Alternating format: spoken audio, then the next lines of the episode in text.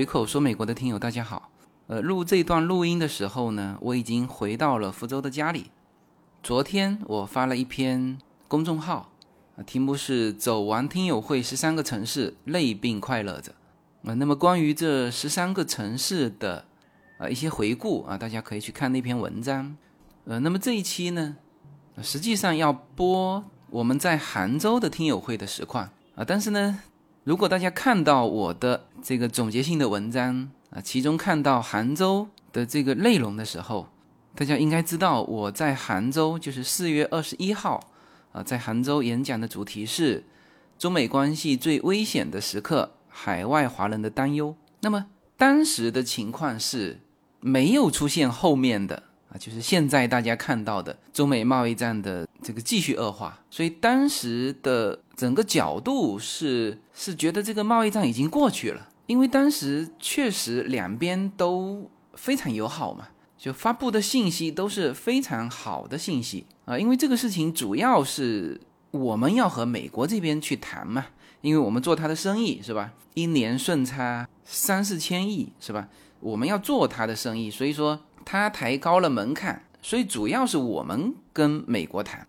那么其实重点是看美方这边的公布的态度。那当然我们这边也有公布哈，就当时公布的态度是，就绝大部分的条款是谈妥了的啊，甚至事后还还有数据，这个数据还有零有整，说已经谈好了，这个百分之九十四点五啊，只有百分之五点五还没谈好。呃，所以当时的情况是，就是四月二十一号我在杭州演讲的时候，当时我切入的角度是，这个贸易战终于过去了，啊，很快大家就就坐等这个两边的领导人握手了，啊，但是呢，后面的情况大家已经看到了，就是中美贸易战目前看是就是暂时谈崩了，因为很明确的就是川普的两千亿的百分之二十五的关税已经加了，那么。我们也听到了中国这边的反应啊，反应是非常强烈的啊，甚至最近都开始播这个看美的这个影片了。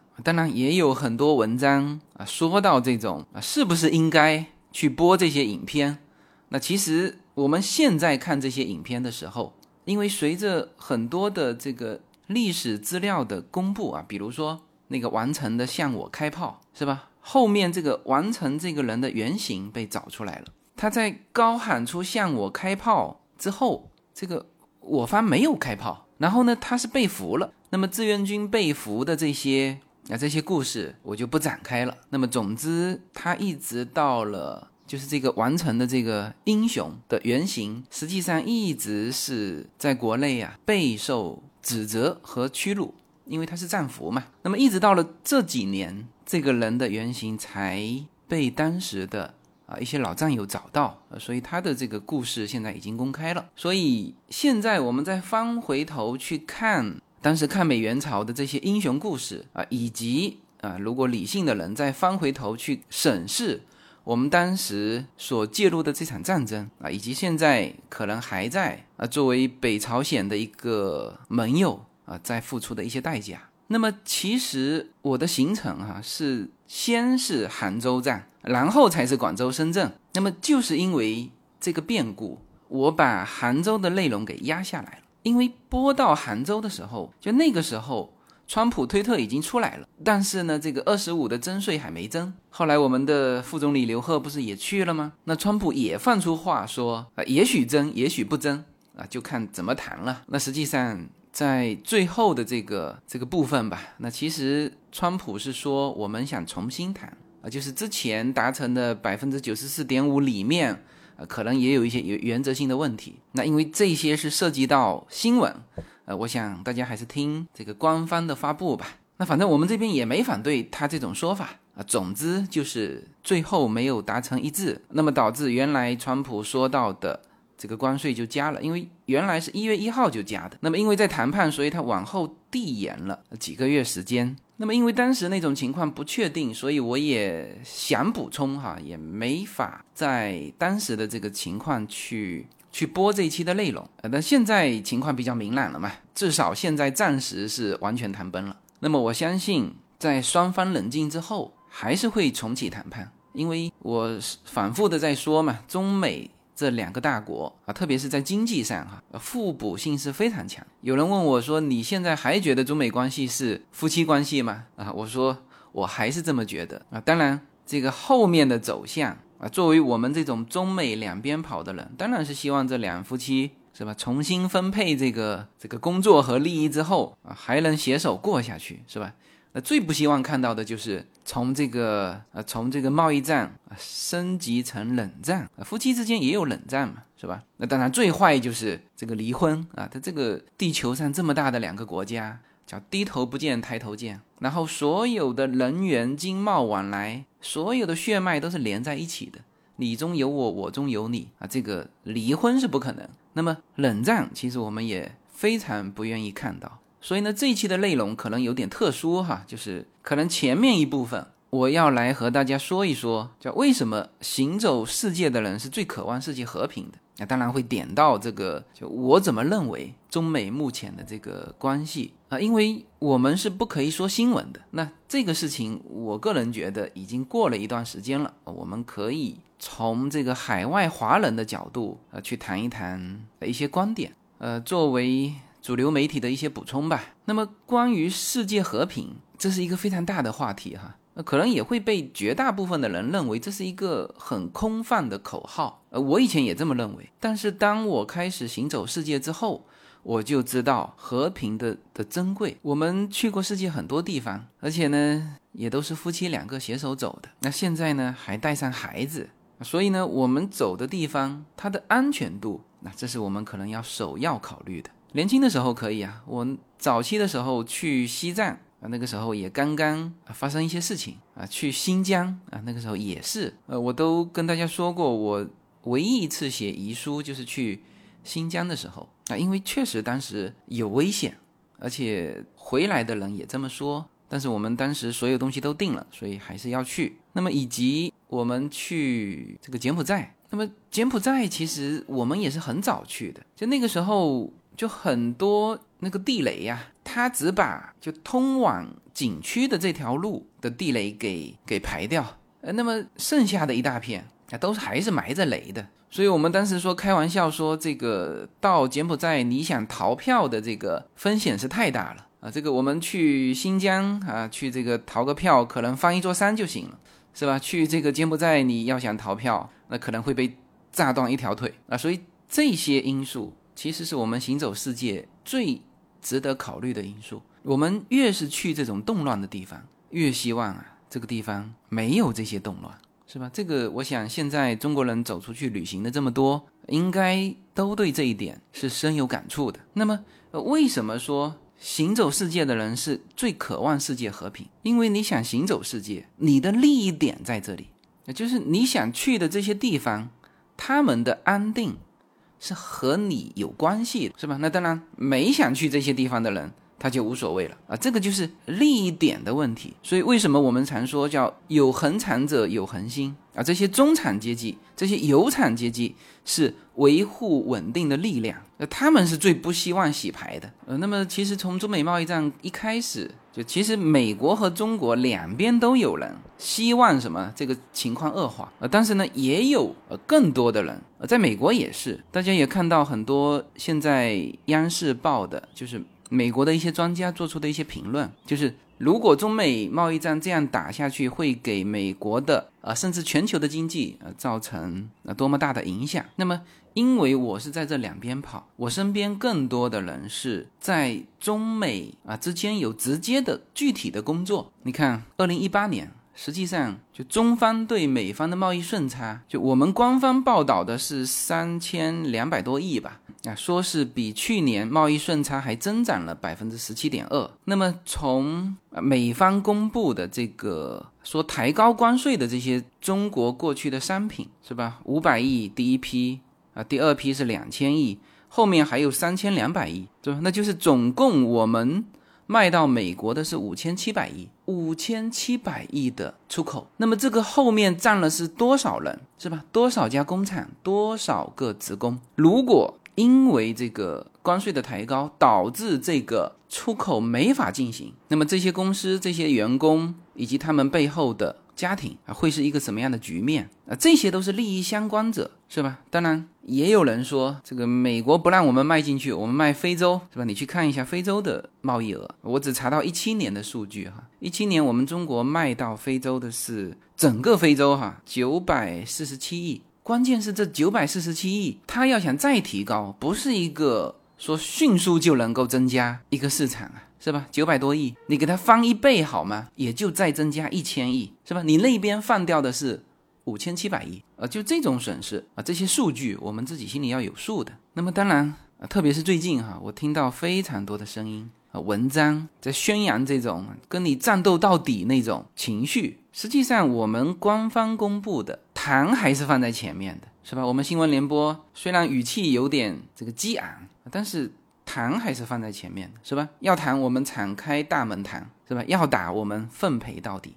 然后这个话奉陪到底是一种被动的说法，就是我们是没有办法的。就如果在谈不下去的情况之下，那就只能这样了，是吧？奉陪到底就是你把我所有的关税都加上去，因为如果谈不清楚后面的三千两百亿就是要被加上去，那我也把你的所有的。也都加上去，因为现在当时五百亿是对等的嘛，那么我们后面又执行了对等的六百个亿，也就是说美国出口过来的，也就是一千一百亿多一点，那这个手上的牌就是这么多嘛。然后这里面大家其实要再再明确一下，这只是贸易争端，所以美国的媒体问川普的女儿。说这个中美贸易战的时候，他也不这么认为。他说：“我不认为这是叫贸易战争。”那而我们的叫做要打就奉陪到底，翻译成英文的时候，这个也很难翻译。他们的英文语境里面没有这个语境，其实他们无法理解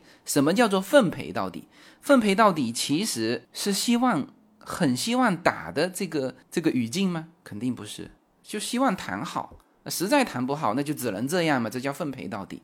而英文的翻译翻译到西方媒体的时候，其实翻译的不对，翻译成什么呢？翻译成我要跟你战斗到底，战斗到最后啊！其实奉陪到底不是这个意思啊。当然，这个是我我所理解的哈。我相信我的语文基础也还是 OK 的。但是呢，确实就目前这一阵子，很多的民族情绪起来，那这些人实际上呢，我可以这样说哈，基本上是。首先一点肯定的就是跟中美之间的这个利益无关的啊，这里我再说清楚哈，跟中美之间的利益无关。很多就文章就写成说，哦，那你这个跟美国的利益有关，不对，是中美之间的利益。那么他们恰恰理解错了。如果只是和美国利益有关，也就是说，这些人如果只是在美国生活，就纯粹的那些美国普通老百姓，那说句实话，他对。中美贸易战也不关心，就他也可以当键盘侠呀。也就是说，跟中美之间的利益无关的这两部分人，就中国就纯粹内循环啊，美国纯粹内循环，就这两拨人，他跟中美关系无关，他们的心态就属于叫做看热闹不嫌事大。或者说吃瓜群众，那真正与中美利益有关的啊这部分人是极不愿意看到这个事态的恶化和扩大的。这个我非常欣慰哈，能够看到华为的任正非这几天跳出来说，不要煽动民族情绪。就我们家儿子也在用苹果手机，他说这个话，这个案例就符合我刚才说的，就不是说你这个人跟美国利益相关。我待会儿会说到。我昨天看到的非常恐怖的一段文字啊，就是动不动就说你你帮美国说话，不是啊？任正非大家很清楚啊，华为的老大最近正在被美国搞，是吧？他的亲生女儿都还困在北美，是吧？那他就是中美利益的就关键的人啊。我看全社会在就美国就 Google 把华为的这个合作暂停掉之后。啊，又是群情激愤，是吧？在键盘上就开始骂娘啊！但是呢，就这个时候，任正非就实在忍不下去了，跳出来说了这么一句话：说不要再煽动民族情绪了。作为他来说，最希望的就是息事宁人。那么你说他爱国还是不爱国呢？就他是很很理智的一个，就往来于中美之间的一个操盘手，是吧？华为手机去年七千多万部是卖在中国。还有七千多万部是卖在外国啊，是吧？他被逼着吼出那句“不要煽动民族情绪”，你这些键盘侠就知道什么叫做叫做事不关己，所以你可以看热闹不嫌事大，是吧？而这个当事人任正非是当事人吧？就他的心态，所有在中美之间游走的这些人的心态啊，通过任正非啊就可以很典型的表现出来。所以任正非也代表了我以及我身边的这一批在中美之间游走的，就在中国也有产业，在美国也有产业的这一批人的一个心态。其实呢，我在杭州做这个演讲的时候啊，就是想说明这一点。因为我们在海外也经常看到很多的这种华人自媒体啊，一说到中美关系恶化，就跟打了鸡血一样啊。第一，当然他们做新闻的嘛，新闻本来就是最好事情大一点，他才有的说嘛。那第二呢，它是完全和中美之间没有利益了。我再次强调，不是和。美国有利益，也不是单纯和中国有利益，和中美的利益啊，也就是说，中国人在美国有利益，美国人在中国有利益，这叫中美利益啊。我再给大家举一个这个直接数据上的例子，什么叫做就中美利益哈？这两个其实是合在一起了。华为它去年向三十三家美国公司采购了一百一十亿美元的它的零部件啊，所以现在就对它的这个制裁，它还可以。有一些库存可以度过这个难关哈，而且它去年是加大了一些关键零部件的一些采购，是吧？也就是一部华为手机里面有相当多的是美国的零部件。然后苹果，苹果大家知道是美国品牌了吧，是吧？因为就这一阵子很很多人说这个你还买苹果手机，我们要买华为手机，但实际上华为里面是一百一十亿美元的美国的东西，而苹果它写的是 Made in China，大家理解了吧？在中国与苹果有业务关系的这个公司的人数啊，达到几百万了，那么这叫做中美一体的这个利益。所以现在很多的产品都是。叫你中有我，我中有你，你很难分国界，而企业本身就是没有国界的。那么作为一个行走于世界的人来说，其实也是没有国界的。那所以我才在深圳和老鹰对谈的时候，我说了，就我也是反对川普的保守主义的。就在我看来，美国是一个世界。它不是一个国家，就当美国关起门来把它自己变成一个国家的时候，那它就不是我理想中的那个世界了。而我相信，在美国的非常多的，那不仅仅是民主党哈，甚至共和党里面，相当大多数的人都还是有着那个世界是平的那个那个情怀的哈。那么全球化是对中国有利的，我们也是。全球化的受益者啊，特别是 WTO 之后，所以我们自己是反反复复的，包括我们的领导人也是对外说要坚持叫自由贸易啊，坚持全球化。那么这个是就是既是中国的既得利益，呃，恐怕也是今后的核心利益。呃，中国也是希望这种自由贸易和全球化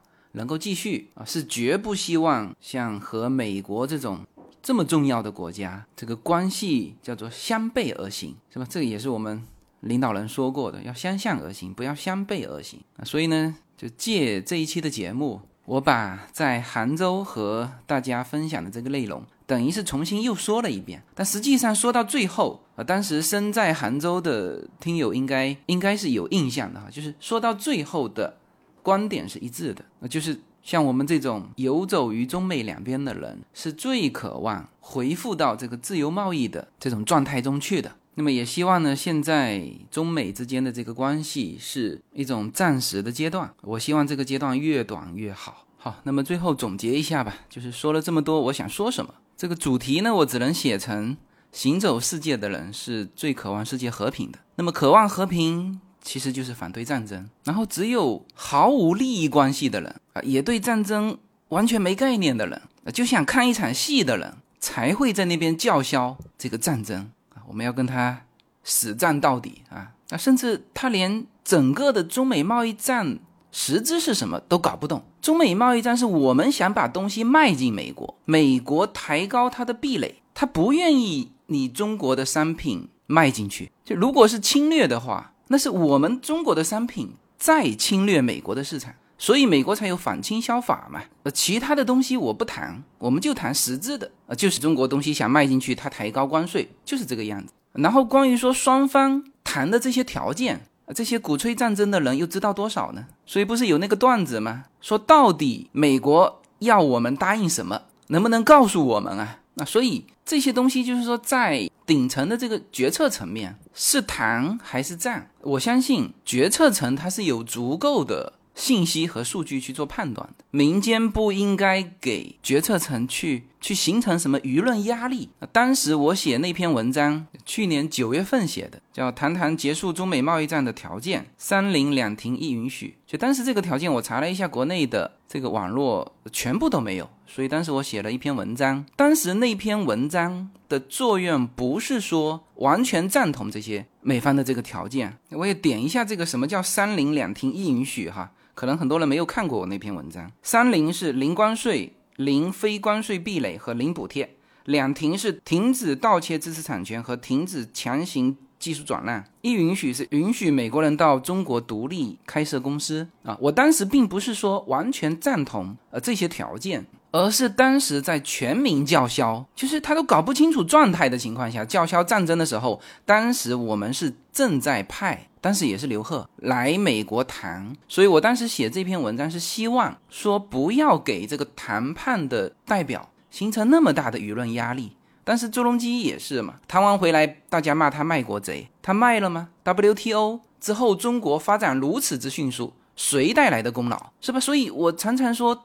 很多其实是跟他一不知情，二跟他利益无关，三就是其实是知识水平很低的人。那往往这叫民粹嘛？那所以任正非才说不要再鼓吹这个民族情绪啊。那么这个是我讲这一期的观点之一，就是就是这是一个生意，是吧？目前很清楚，甲方是美国，乙方是中国，我们要供货进去，这是一个生意，是吧？任正非也是很错愕，就是你现在这个阶段去鼓吹各种的民族情绪，对于中美真正的有利害关系的人，那就是旁边看戏的人在那边叫嚣，其实。在场地中间的人，那个情绪是很矛盾的，是吧？该谈还是该打？我们叫观其不语真君子嘛。你让他们去思考，是吧？这个是一。第二呢，就是民间那个水平低的人，不了解情况，也跟他利益无关的人出来叫嚣也就算了。那么，甚至现在有一些所谓的学者哈，我们原来很尊重这些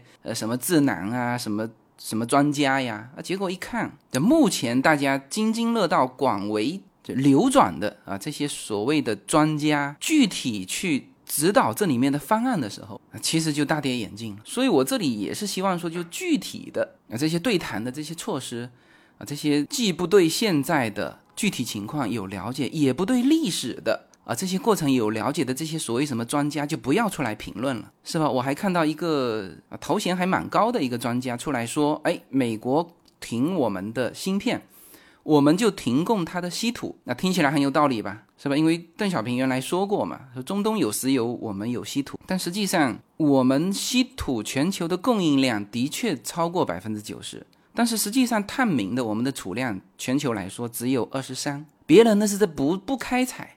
为什么不开采？因为你中国成本低嘛，会污染环境嘛，所以你在开采。你一抬高门槛，人家自己开采了，这个是低端的原材料资源，是吧？人家卡你的是高端的这个芯片技术。然后当时中日之间就有过关于稀土的一轮战争。二零一零年的时候，不是有那个钓鱼岛风波吗？后来我们就把它的稀土给停掉了。那么停掉之后啊，实际上日本是。三个举措来解决这个问题啊，第一就是去探新的这个稀土矿，在蒙古以及在日本海底，它都发现了这个呃比较大的这个稀土矿。第二呢，它做了回收循环利用啊。第三就是去做这个节约的技术啊，以及做替代技术。那么在日本也是稀土需求的大国嘛，所以它这几下研究出来之后，我们。这个稀土的出口量哈，从二零零七年的三万吨，到了二零一二年的时候就降到了一点四万吨。那么甚至二零一三年，我听到的这个数据，它锐减到三千五百吨。那么而且关键的是它的价格，从二零一零年的一公斤是四百美元啊，降到了二零一二年八月份的时候是一公斤一百美元，然后二零一三年的时候降到四十美元。也就是原来四百美元的十分之一啊，这个是当年中日之间的就是我们希望用稀土来对日本进行报复，呃，最后的结果，呃，这个大家可以去搜，呃，我不知道国内的网络也会不会有哈，但是这些过程是真实存在的。这个我回头也可以回到美国之后，我去把 Google 的呃这些给贴图贴出来，就是说这些具体的事情啊，其实是看到很多很荒诞的啊这种言论啊，包括具体去指导这个顶层决策。那这是很危险，看上去是既有群众基础，又有这些什么幕僚指点啊，结果这个群众基础和幕僚指点都是这样的。所以呢，在这里啊，我也真的很深刻的表达出我的一种担忧。这不仅仅是我，因为我在这段期间和美国的很多的朋友都在联系，他们现在就全部按兵不动了。本来还想在中美之间啊做一些事情。他们现在全部按兵不动，他们看到这些信息也是极为悲观，不是一小片人，是一大片人，好吧？那么最后还是那句话哈，相信啊，大的趋势是向好的，啊，这种摩擦和困难是暂时的，呃，我们拭目以待吧。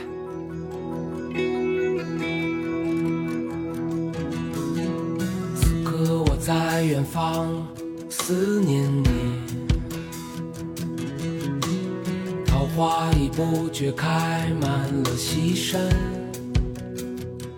随口说美国的听友大家好，我的新书《平行美利坚》目前已经在。当当网、京东等各大网站均开始正式发售，同时在电子书 Kindle 上也已开始发售。那么这本书是随口说美国的第一本书，也是我个人第一本书。拨开迷雾看美国当下，中美两国恰是两条平行线，只有穿梭其中的人才能看清一切。希望大家支持这本书，现在就可以立刻在网上下单购到这本书。谢谢大家。是我生命中的世外桃源。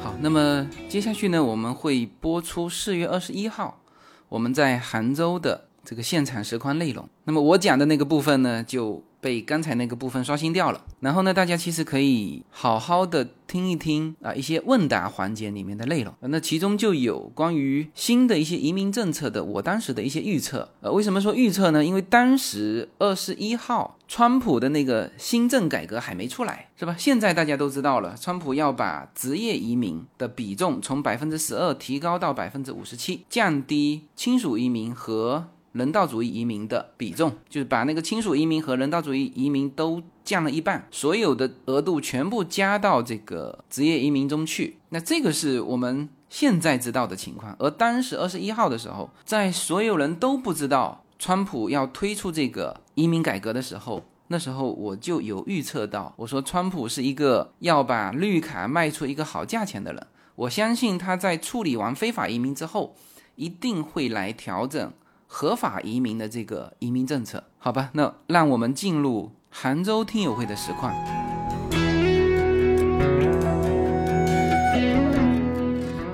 各位随口说美国的听友，各位平行美利坚的读者朋友，大家下午好！欢迎大家来到这个 G20 的举办城市，以及这个第十九届2022年亚运会将要举办的这个城市——美丽的杭州。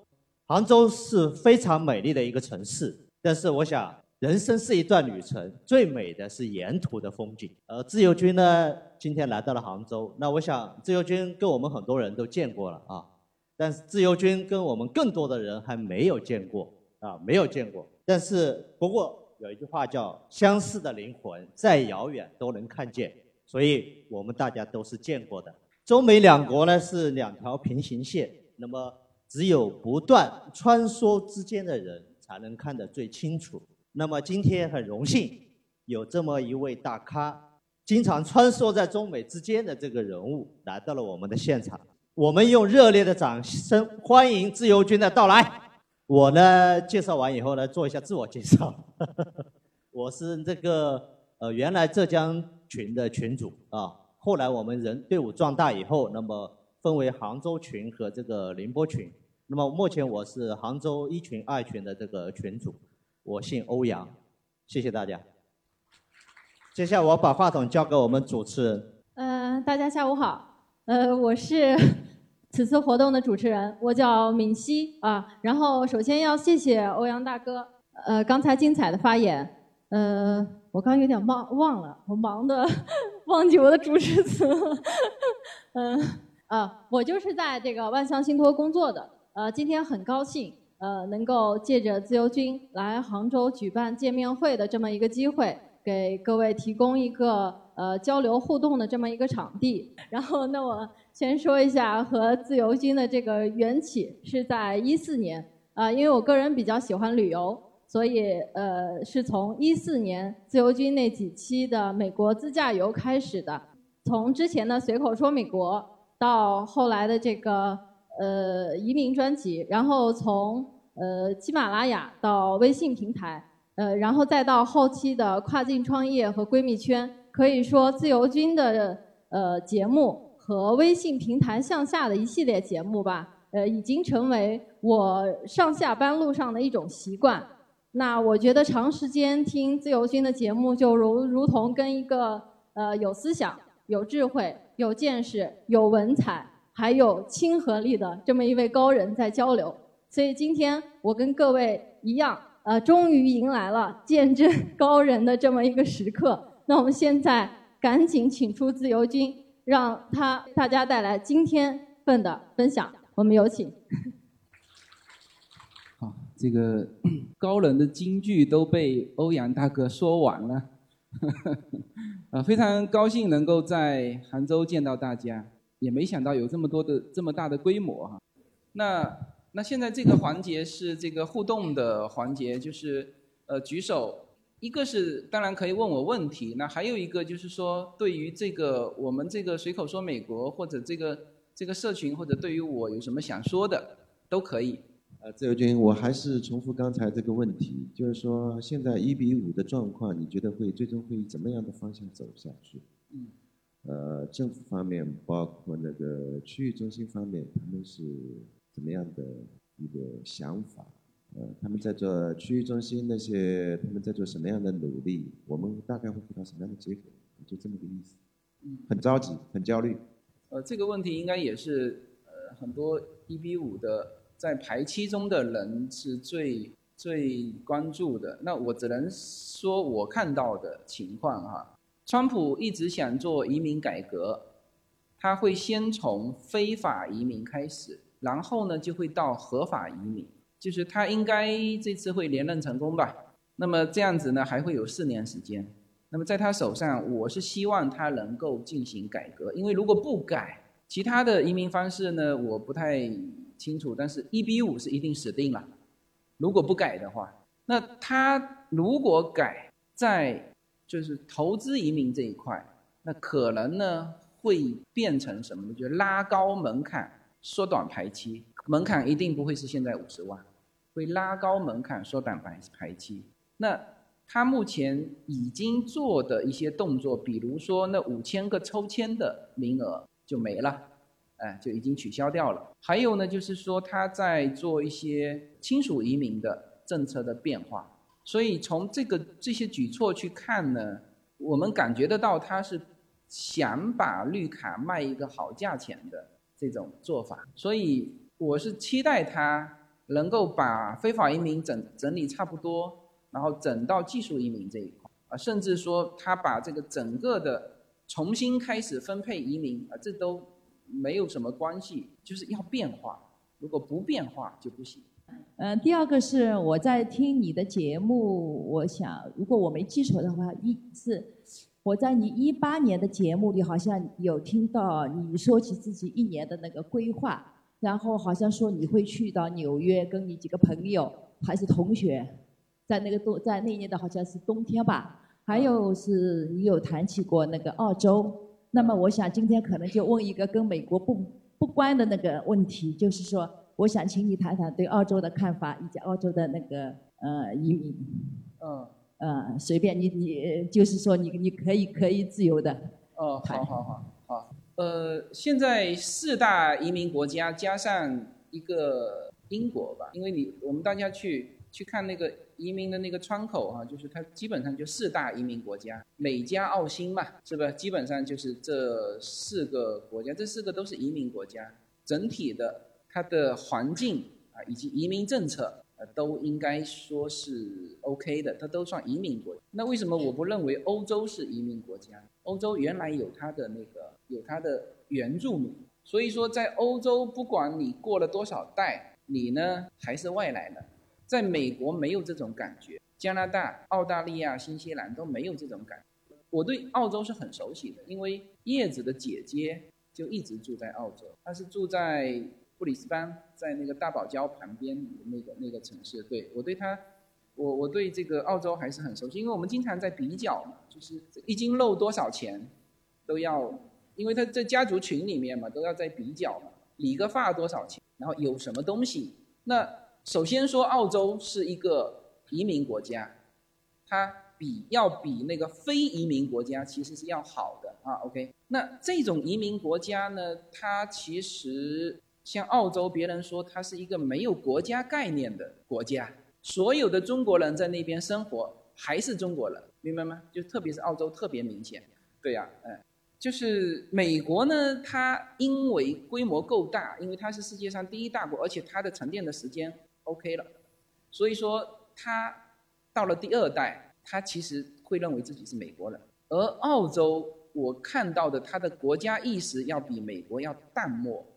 这个你所有的在澳洲的留学生啊、移民啊，你都可以去问他，就是有事没事就跑回中国来，然后呢，跑回中国来就是出去带的那个行李箱啊，是满满的，就从中国买的东西带到澳洲去，带到悉尼或者是什么，都是满满的，就是把这个行李箱给给装满，连被被子都带到澳洲去，这个是美国没有的现象，就是。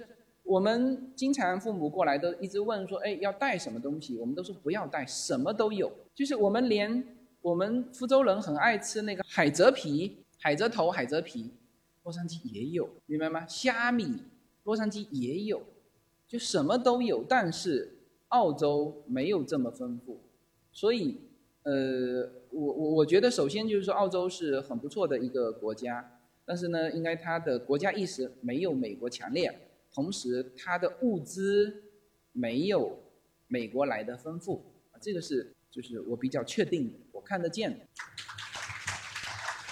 你你你不会是做澳洲移民的吧？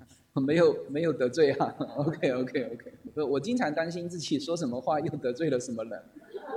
嗯，这样，自由军你好，我是你的资深听友了，因为呃，我觉得。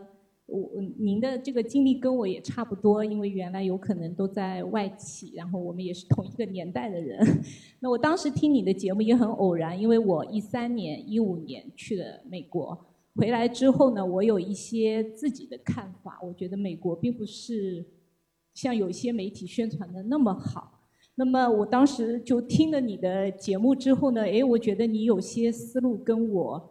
还是有点一致的，然后我也听了你那时候的节目呢，觉得你刚到美国还是会有一定的困惑，因为毕竟你在国内还是比较呃成功的，所以说我就一直听下去，然后我也觉得你现在这个虾油味的普通话好了很多，所以呢，然后我也看到你现在就是不断的在呃做一些新的项目，包括写书啊，包括你的这个。呃，文化谈话类的节目也有很多的朋友一起。呃，说实话，这个语言类的就这个还是会有一定瓶颈的，因为它也是一个新的项目。那么像美国的那个 opera 的那种 talk show 的话，它有可能很多时候呃也是有很多的嘉宾一起参与的。那么，嗯，就您现在的话，我想问你一下，你认为你在美国生活那么多年，当然你因为是在西部啊。你有没有觉得在美国有种族歧视？我没有感觉到这个东西是，就如果你是甲方还是你是乙方，呃，就是说，如果你你知道美国人如果为你服务的话，他给你穿这双鞋，他是可以跪下来的。就他的服务，其实你不要以为美国人的服务不周到，那个。店里面的那些那个金发碧眼的，他为了卖你一双鞋，他会跪下来给你服务的。那你想一想看，你如果去服务别人的时候，那会不会有这种什么所谓的被歧视啊这种感觉，可能也会有，就是就就你自己的心态哈。那基本上像我为什么说没有，确实是没有感受到哈。那可能跟我自己的这个所在的环境也有关系，确实是有关系。一，我是在加州，加州是什么州？是吧？是白左的州，它不可能有歧视嘛？是不是？有歧视就已经，但是我说过，就是如果你的行为不当，那是会被人歧视，是吧？这个这个是会有。那么好像华人之间的歧视更严重。是不是这个都不要说什么早年台湾人歧视大陆人？二十年前，我的叶子的那个闺蜜，她是在十几年前还是二十年前到。美国的那个时候就被台台湾人欺负的，一看你是大陆来的，怎么样怎么样，就是这个样子。那现在也会有的老移民会会歧视新移民，也会有。觉得我在这边二十年，是不是？你刚刚来，你怎么能够买房买车呢？是不是？你就应该像我当年那样去，怎么怎么那么艰苦的这个过来？你怎么能出来买房买车呢？所以他看你的那个眼神总是那个样子。明白。可是我我就是想问一下，因为有的时候就是生活和工作啊，有可能不太一样。就是如果你是在一个国外美国的公司工作的时候，那你如果是在你的工作过程当中，会有这样的情况吗？呃，我觉得应该会有哈，这个我自己没有感受过，我听我的。一些朋友，就比如说我的一个会计师的朋友，他以前是生活，呃，他以前是工作在一个犹太人开的会计公司里面，那他对犹太人的评价就很不好，很不好，就是说这个又抠门又怎么样怎么样。那我不太清楚是不是因为。他感受到那种，其实也不能叫歧视。他美国没有显性歧视，你知道的。他不可以说我就公然的怎么样，你这是不可能。但是他会绝绝对会有一些隐性歧视，就比如说工作大家都在一起，然后茶歇的时候喝咖啡的时候，他不愿意跟你在一起聊天，那这算歧视吗？这这就是歧视，这就叫隐性歧视。那这个是没有什么办法。明白。哎。因为我有一个朋友，他的孩子在美国是一个比较好的那种私立学校上课。那么当时他的学校里面有一个课题，就是谈论这个有没有美呃种族歧视，因为他是这个班里有可能就第一一个中国人。那么当时他其实是觉得有，就像您说的一样，有可能没有人跟他一起吃饭啊，然后放学了去图书馆也没有跟他同行啊这样的。但是当时他就觉得我一个人，我没有办法去说服我二十个同学，所以他就没有表示任何的意见。结果他的老师就问他说：“你为什么不表达你的意见？”他说：“如果这样的话，就是觉得你是一个就是非常呃就不是 aggressive 的那种人，就把他的这门课。”不及格，而且就跟他说：“你以后不准来上我的课。”他就就是在美国的那种学习，这种他是就是有可能要你，不管是好还是不好，你总归要表达一下自己的这种意愿。所以其实很多呃，我也想问您一下，就是说，当我们去到这个读书啊，学校那种，那我们的国内出去的孩子，他的这个自信心啊，是不是会比美国的孩子要差？嗯，应该会有一个。过程，呃，比如说像 Yuna 从小在那边长大的，和一个比如说初一过去的，他一定会有一个过程，所以我才说为什么是小孩五年级以上，初二以内，你如果要想考美国的高中，你就得过去了，否则的话，你那个心理，你一边要去承受环境变化带来你的这些心理，其实你所谓的歧视没歧视，都是自己心理的变化，是不是？你要去克服这个过程，然后这边还要去学习，就没有留够那个高中四年的那个学习的时间，那就后面就比较痛苦。哎，好的，那最后一个问题，我想问一下，您会入籍吗？我现在觉得还是绿卡比较好用，两边走，呃，更好用。然后在美国的移民家庭里面呢，有一个不成文的规矩，就是一方入籍，一方保留绿卡。对。嗯，你好，自由军啊，我借个便利 就在边上提问了。我的手机里有一张截图啊，我是 Olivia，就是我们在群里面有这么一段单独的对话，那么我把它读一下啊，我相信你应该还记得。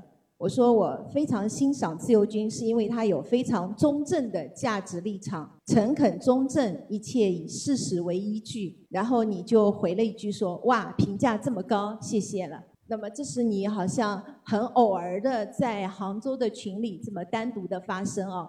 大家都说被我活捉到了，这是我们单独的对话。那么我喜欢你的原因，其实就是这么一句评价啊，就是以事实为依据，因为您所讲的这一切东西都是自己亲身经历的，并且是来自于自己的思考和感受啊。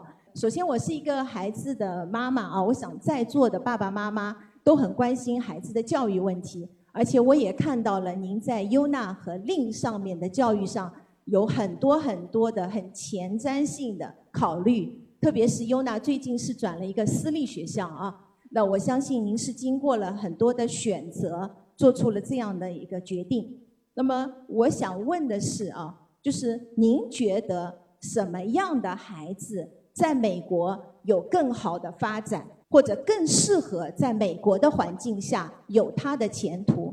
那么，如果你问这个问题，你回答我说：“哎，这个孩子很有自我管理能力，很奋进。”这个我不需要这个答案啊。我想知道的是什么样的孩子的特质，什么样的个性啊，什么样的胸怀，就是什么样的各个，就是有各种层面都可能存在。以您的穿梭在中美两。两地之间的观察思考，以你更前瞻的角度，我希望听到您的回答。谢谢。每一个人是不同的，就中美这两边，其实不要说小孩教育，对我们自己成年人来说，它一个蛮大的不同是什么？比如说画画啊，小孩画画，中国这边的或者说东方这边的教育，它是老师先画一幅画，然后呢叫所有全班的孩子去照着这幅画去模仿它。那么谁画的最好呢？那就谁画的最像，谁画的最好，是不是？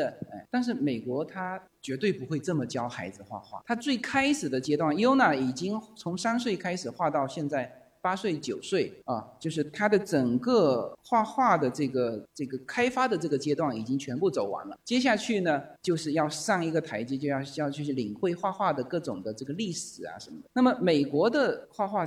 真的是叫天马行空，随便画。你可以从那个 open house 那边就可以看得到。就是我说这些的意思，就是每一个孩子是不同。就是我们有的时候会，我们言语当中、思维习惯当中，总是会有一种习惯，就是说什么东西是最好的，或者什么样做是最适合美国的，什么样是最怎么样的。这个时候，我们其实下意识的。把标准啊就变成唯一了，是吧？那么其实每一个人的发展，它都是一一个自己的一个轨迹。就是我其实很不赞成说，就是大家统一在某一个跑道上去竞争，这个时候的竞争是极为激烈。那为什么说跨界，它突然间发现空间了？啊，跨界像我这种跨界是吧？那我如果是专科学校毕业的，我是会字正腔圆，我是会什么文章起承转合。但是呢，那些学生做这个专业工作的人，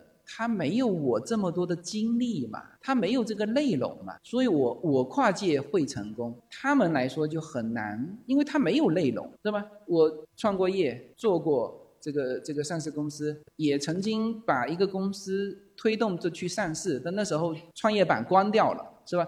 然后到美国之后呢，我又比如说同样是主播，那别的主播可能就比如说他可能说一说可以，他可能写不出来这么厚的一本书，那他就算写了这么厚的一本书，可能也没有是哪一个出版社去给他推，然后就算有人出版社推，他可能也得不到像 David Baker 和。于建军给他的推荐，那这个是怎么来的呢？就不是说哦，我文章写的很棒，我就那个你的这一些自己的一些经历，然后一旦跨界之后呢，它整个两个就重合起来了。如果说这种跨界跨得好的哦，那确实它会产生一个叫唯一性，唯一性是吧？那跨境其实也是这样，有些东西在美国是个废品，是个废物的，但在中国原来就是可以卖出很高的价钱。那它就很简单，哇，一下子发现这个空间。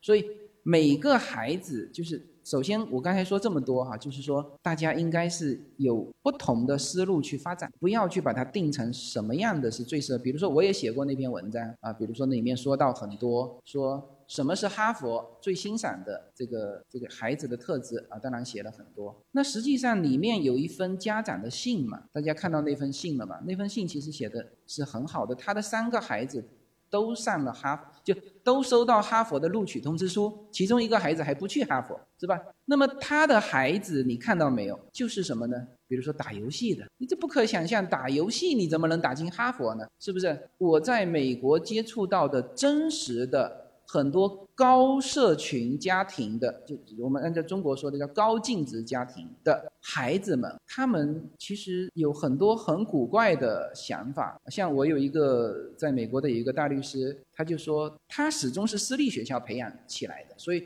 他一直是说小孩一定要进私立学校。就是你知道私立学校就是那种贵族教育过来的，那他的同学那肯定也是贵族教育过来，因为他现在已经六六十岁左右了嘛。他是很早就几岁就在美国，四五十年前了，他是一直这样过来的。那么他的同学的孩子，他就说了，他说我的我同学的孩子很有意思，有一个孩子呢，他很喜欢驯兽，驯野兽，他后来就去一个马戏团当了驯兽师，真的当了驯兽师。他自己过得很开心。有一个孩子呢更古怪，都是他同学的孩子哈，不是我们在在报纸上看到的孩子。有一个同学更古怪，他的孩子一直对那个刑事案件非常感兴趣。后来自己申请跑到纽约的一个就是最最刑事案件高发的地方去当。警官，而且他的孩子还是一个女生，很年轻的一个女生。他们家长对于这个孩子，他也觉得挺成功的，也也觉得挺好的。所以这个就是说，在美国他需要一个什么样的人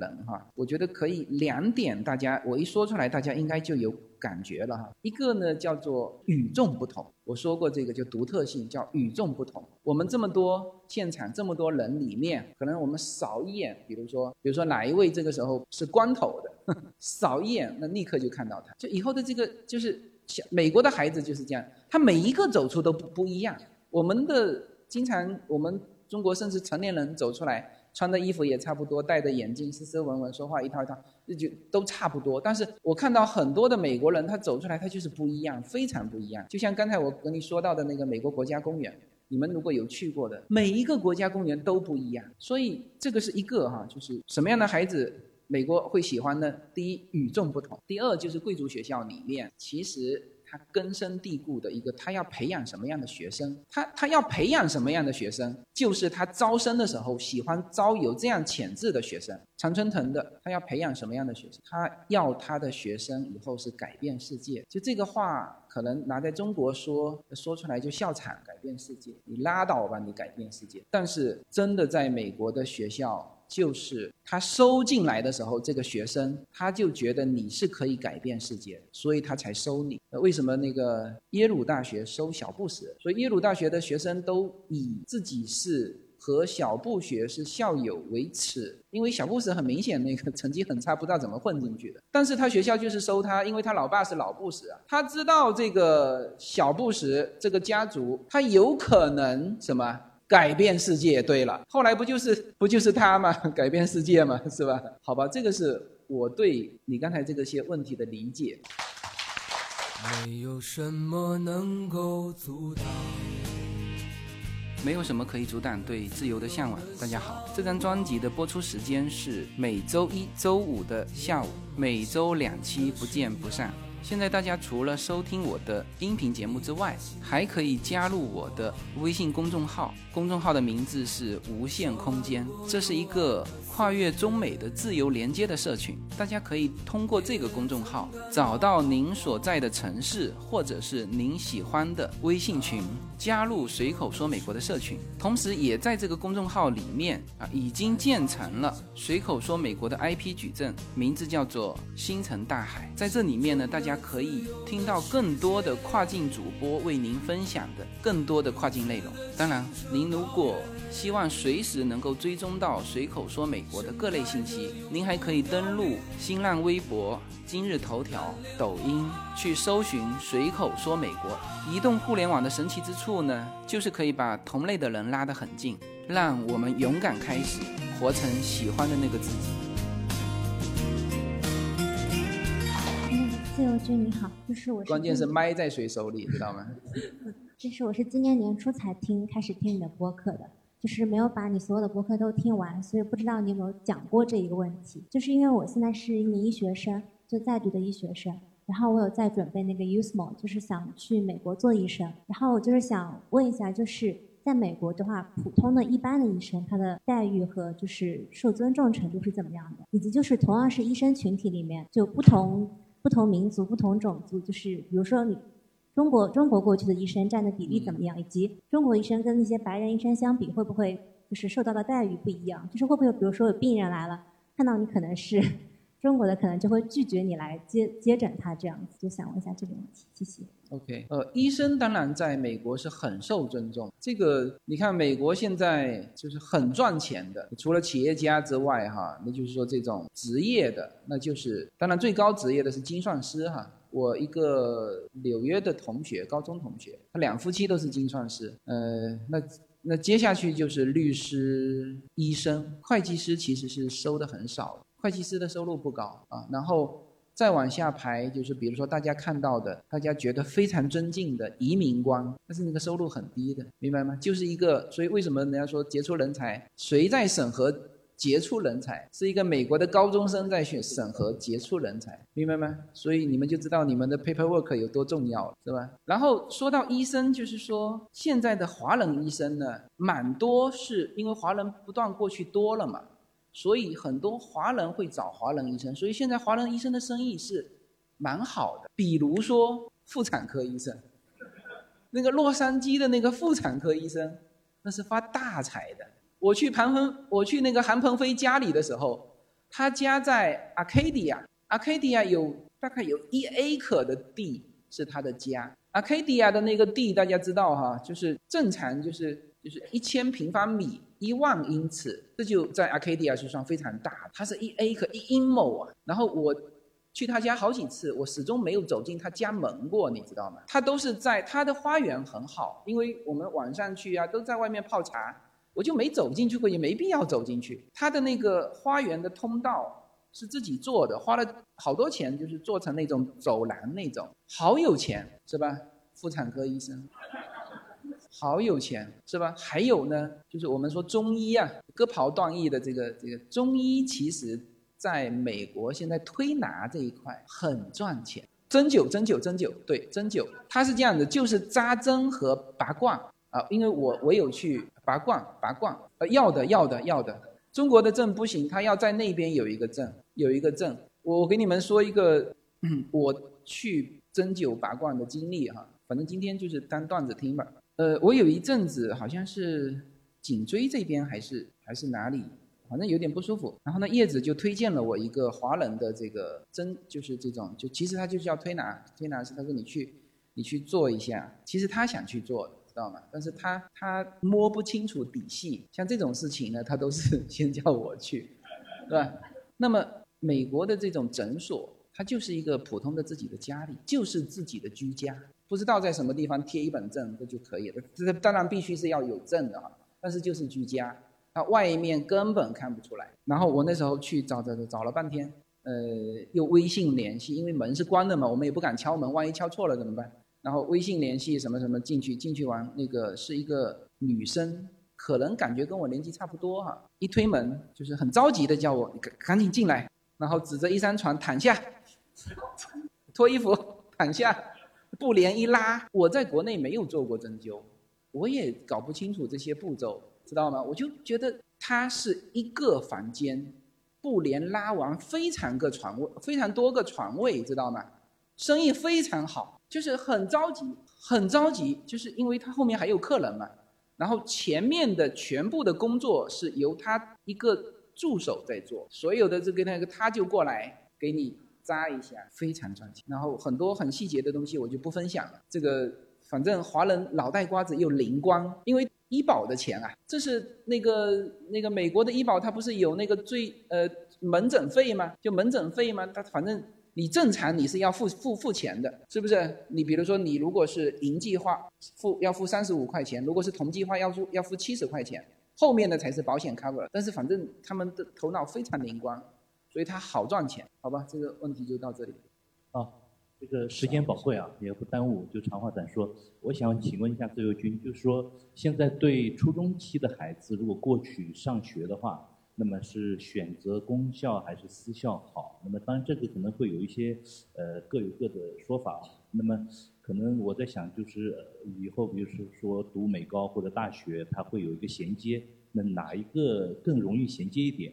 因为刚才提到这个教育问题呢，那就是说我们的孩子呢，最大的问题就是目前其实是没有很多明确的想法，那可能到了那边以后才开始逐渐的去适应去想，那么这个时候应该选择哪一个学校好？还有就是说他们有些说，比如说九年级，因为他是高中是九年级开始嘛，那么是不是我们这边九年级要去重读一下呢？还是说跟着他们的进度去做？这样哪一个比较好？一个公校私校的话题哈，就是首先，你孩子如果是没有美国的身份是去留学的，你只能读私校，就是你不能读公校，啊，这个是一个明确的哈。好，如果你是移民过去的，刚刚移民过去的，我的建议是先读公校，因为这个时候你的英文不是那么好，你去花那个钱去过渡那么一两年的那个是白花那个钱。功效，你你功效里面，而且它功效的特征就是补短。你如果英文不好，它专门会配小朋友给你给你去提高。所以一段时间之后再去考虑失效。现在，嗯，我我正好借他这个话题，我说一下优娜的事情。优娜这个其实读功效失效也要看自己的孩子适合读功效还是适合读失效。优娜是属于什么样的一个孩子？优娜是属于很乖的一个孩子。他的被动性很强，他的主动性不强，所以这一类的孩子，他需要一个就是有很多规矩的这个学校，对他来说，他不会有抵抗。而另外一个特征，他的学习成绩很，他现在在我们那个学校，每一次就是他们没有排名嘛，但是比如说有的时候考了一百分，我问他，我说你你班上还有没有其他同学考一百分？他说没有，就他一个考一百分，就是他学习成绩很好。那这个时候呢，我就会想说。把它提高一下，因为功效是补短的，它不会给你拔高，你拔高要靠自己，明白吗？学校不会给你拔高的，没有这个义务。功效是一个一个一个这种义务教育体系，私校是培养贵族的一个，呃，也不能这么说吧，就是培养一个优质孩子的一个环境啊。所以我是基于这个把优娜放到私校去，那么。他如果现在是四年级，因为那个学校是从 kindergarten 到到初中，然后呢，高中他没有的，就那个私校高中没有。那么这个时候呢，正好那个学校和另外一个很很著名的一个高中，它是一个联办的一个关系。那我是希望说他能够，他如果能够考得上那所高中，那他就一路失校去大学了。那他如果考不上那所高中，因为那所高中极为难考。他如果考不上那所高中，我就让他回来到我们的沃纳海去读，大概是这个情况。可以这边吗？嗯，好的，好的。哦，呃，自由军你好，那个我从一四年就听你的音频节目啊。那么刚才各位都问了比较具体的问题，我想问一个比较大一点的问题。呃，因为自由军是从一四年应该是就一直定居在美国嘛，那么这么几年下来。就是你觉得美国从你一个新移民华人的角度，美国有哪些变化？你能总结几点嘛？你觉得这个呃不，你是说这个时间段是这几年，就是这五年是吧？对对对，呃，无论是政治方面，或经济方面，或者是其他一些方面，嗯，你感受到的一些变化？我觉得最大的变化就是最大的一个。一个新的亮点就是川普这个的上台，呃，这个是一个很很就是反正超出别人的预期，因为他是是这样子的。川普的上台也就说明了什么呢？就是这几年几代表几个东西，美国从全球贸易。他所主导的这个全球贸易是不是要退守到保守主义，是吧？这是一个川普，因为他毕竟是代表保守主义的这个上台，那这个就是一个变化，这绝对是一个变化。那经济上来说呢，倒是蛮稳定的，因为都是从那个低谷、最低谷的那个金融危机的时候走出来的。就我过去的这五年，其实美国的经济是蛮好，房价也一直在涨。本来去年就应该下跌的房价，今年才开始就是有这种趋势。那么就是那个大企业赚钱，小职员下岗的这种局面也没有什么太多的变化，就原来一直是这个样。那就是说，川普的上来，除了说是不是从全球化退守到保守主义。还有一个，因为他的上台，左右之分变得非常的尖锐和激烈。那这个直接体现在我们生活当中的就是什么？就是有一些同性恋，这个这个，你看现在加州同性恋不仅是说合法，所有的家长还要帮他们去宣传。这个就是我们你们如果有有听那个这个星辰大海里面有一档节目叫行止由心的那个主播知道。他是我们西雅图群的群主，就是他说到的，就是他说我我是尊重你们的这个这个这整个的这个这个群体吧，我是尊重你们，但是你你不能说把这个东西要求我去帮你们去做宣传，因为他的就学校里面就是小孩呀，他会组织这个这个义工，那他是学校的义工嘛。他是这个那个学校的义工，所以他就变成要去宣传。那他说我可以不去啊，但是可以不去，这里面就别人就对他有意见了。你你你怎么能不去呢？知道吗？所以就这些的矛盾变得尤为的尖锐。比如说大麻，加州大麻娱乐化了啊，所有的东西就有一些卖给小孩吃的东西，那小孩不知道啊，可能买了就吃了，但是里面上面写的很清楚，大麻食品。就今年我们看那个呃，我这次去的食品的。展会今年最流行的是什么食品？大家知道吗？对，大麻食品最流行的，最流行的就是它有一点点呃大麻的这个成分掺进去啊。那当当然它都都都都都标识出来，但是这个是呃很明显，就是这种左右的争端也会有感觉到这个变化。我如果说有变化，我会感觉到这些变化。你你你刚才说的大麻这个食品，可能仅止在加州吧？呃，对，大流行是的，是的。呃，这里就延伸一个问题啊，其实就是说新移民他选择州或者地方的时候，现在有一种新的看法，认为加州呢就是呃您刚才提到的就各种平权，嗯啊各种就这个就是所以一种就是民众的一个腐化了。那么实际上就是说。比较偏左，那么可能有些新移民会选择德州，你对这个问题怎么看？对，现在其实不仅新移民选择德州，很多加州的家庭也往外搬啊。啊，他往外搬一个，我觉得他就美国人很现实，就这些东西不会变成他搬家的一个最大的理由。他最大的理由可能还是加州的税每年都在增加，每年都在增加，所以很多人搬到北卡。很多人搬到德州都在搬，但是也还是更多的人来到加州嘛。新移民基本上家庭移民的这几年过去全在加州，全部在加州。所以呃，这个东西反正还是的确是有这个现象，反正还是自己选择。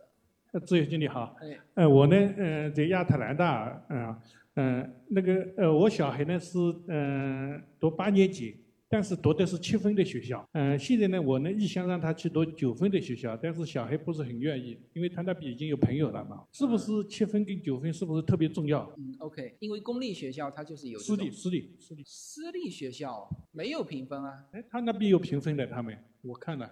我我没我不知道私立学校有这种。你如果是七分跟九分，基本上是说公立的，公立的它正好。它是私立，一个是排名四十一位，一个是十五位。我原先想他去读十五位嘛，他现在在读四十一位，在亚特兰大。亚特兰大，你你可以问一下他。对我我也印象当中没有评，那反正这不重要。他说的是排名十五位跟排名四十位，你觉得有差别吗？嗯，你你你来说一下。对，亚亚特兰大很很特殊的，它排名高的学校都是那个。韩裔跟亚裔的学生含量很高的，比如说，比如说像北面几个学校，呃，因为亚特兰大是韩国人的在东南部最大的聚集城市之一嘛。你看来，如果说是排名很高九分及以上的学校，里面大部分是韩裔，就是大部分是韩国人。然后他们那些华人学，呃，就是那个，呃，华，因为亚特兰大韩华人比例不高。那么你看到有些七八分的学校，比如说是呃是一些白人区的学校，其实它的整体质量不会比那个北面那个华人区的那个质量差。比如七八分的学校，他们在 Marietta 那边是一个就是华人那个，而且是白人的聚集地，它那个一些一些，比如说那个高中，像沃顿高中排名其实整体实力远超过北美那些排名九分那些，但这个看看他个人选择。但亚特兰大很大的特点就是它的排名高分的学校都是韩裔为，而不是那种呃就白人区的那个，白人区学校一般是七八分。所以我不知道你是在亚特兰大哪个区，具体的话你可以到时候我们可以过来问我一下。好好好好，那下一个问题。OK，终于拿到这话筒不容易啊，在这里。嗯，在这里先给各位亲爱的杭州听友提一点不成熟的小建议。这个建议自由军可能站在台上不太好提，其实就是从听大家提的这么多问题，一半以上都在自由军的节目里面都说过，有的甚至说过说的更完整、更系统。建议大家去把自由军节目从第一集到最后一集认真听一遍。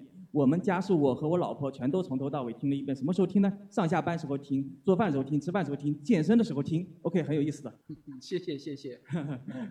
呃，这个小建议的第二点啊，有不少听友问了很多关于国外的一些情况，包括一些旅游注意的呀、语言之类的东西。其实大家挤出点时间，国外实际去玩一下，很多事情都很清楚。嗯、是蛮简单的一些事情，也是你不用问自由军，网上一查，大把大把的信息，包括这个旅游保险之类的。建议到此到此为止啊。然后呢，嗯，往年的听友会里面都有很多听友精彩的分享。今年到此为止呢，我们听友都是在提问，我觉得没有点分享也，咱们杭州群稍微有点失色。我做一点点小分享啊。OK，呃，我叫许飞，在咱们杭州群里呢，那个昵称是飞许。呃，我听这个节目有点晚，一八年秋天才开始听，一直追到今年初才追上这个进度。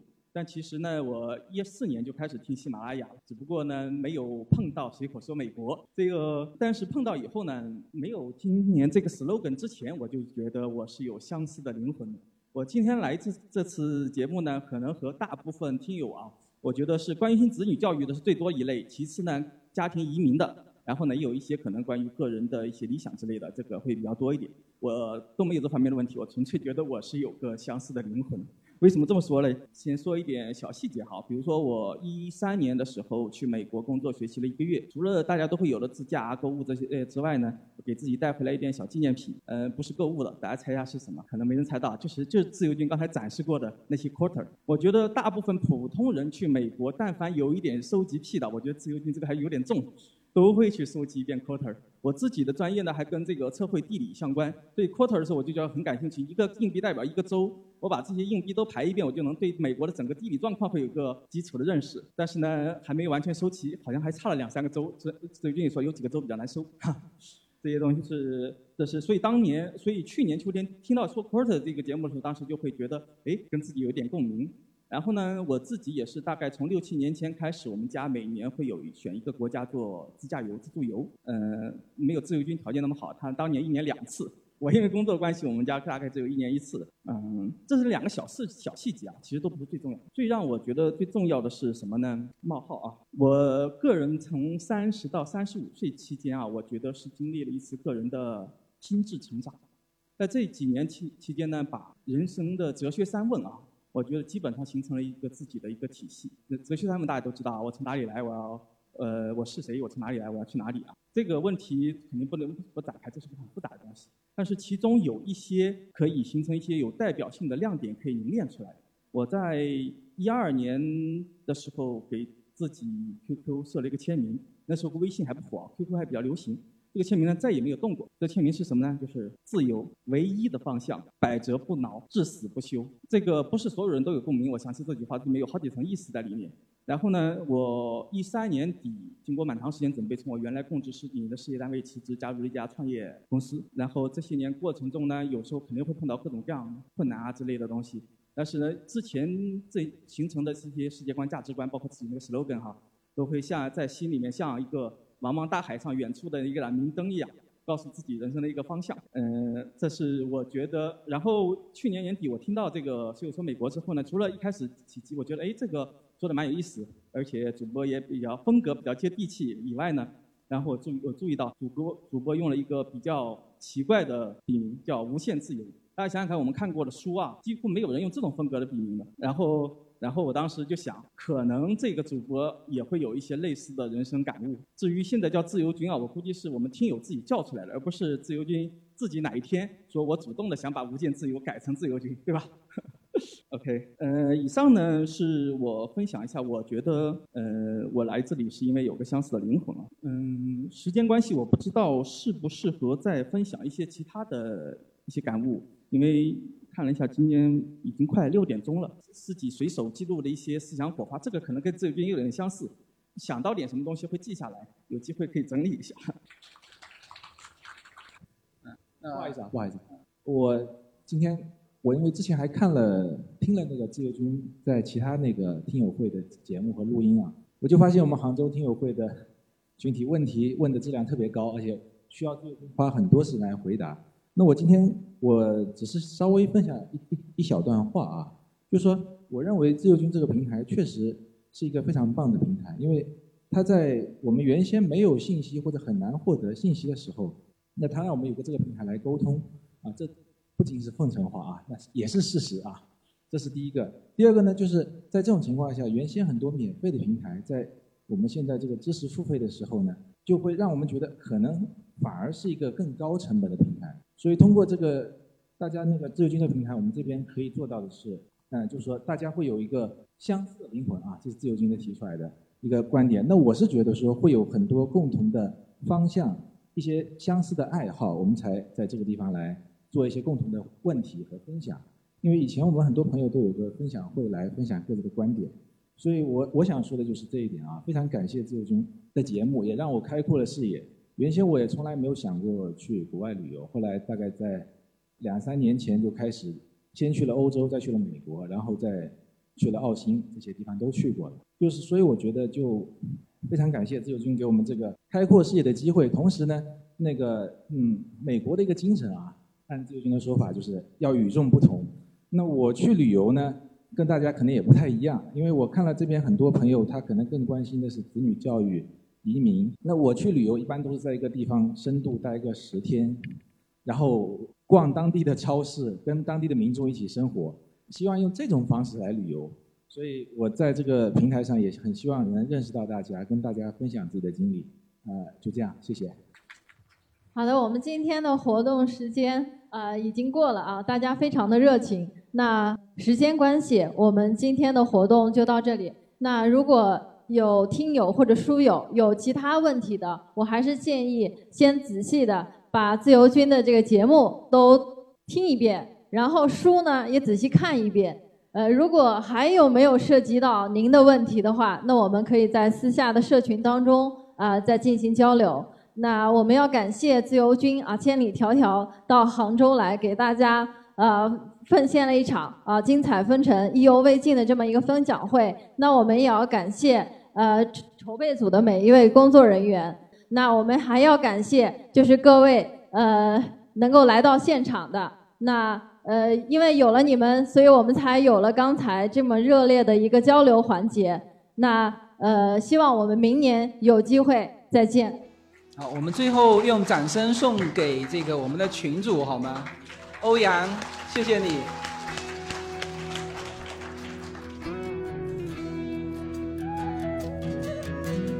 此刻我在远方思念你，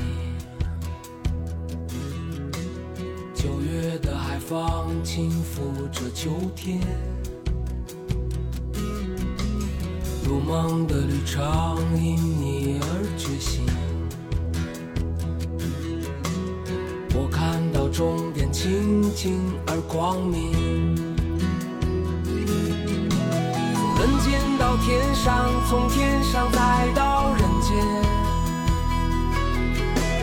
生生世世的轮回，变幻无常。美人，你一直是我的春天，你是我生命中的世外桃源。从人间到天上，从天上再到人间。这生生世世的轮回，变幻无常。虽然，你一直是我的春天，你是我生命中的世外桃源。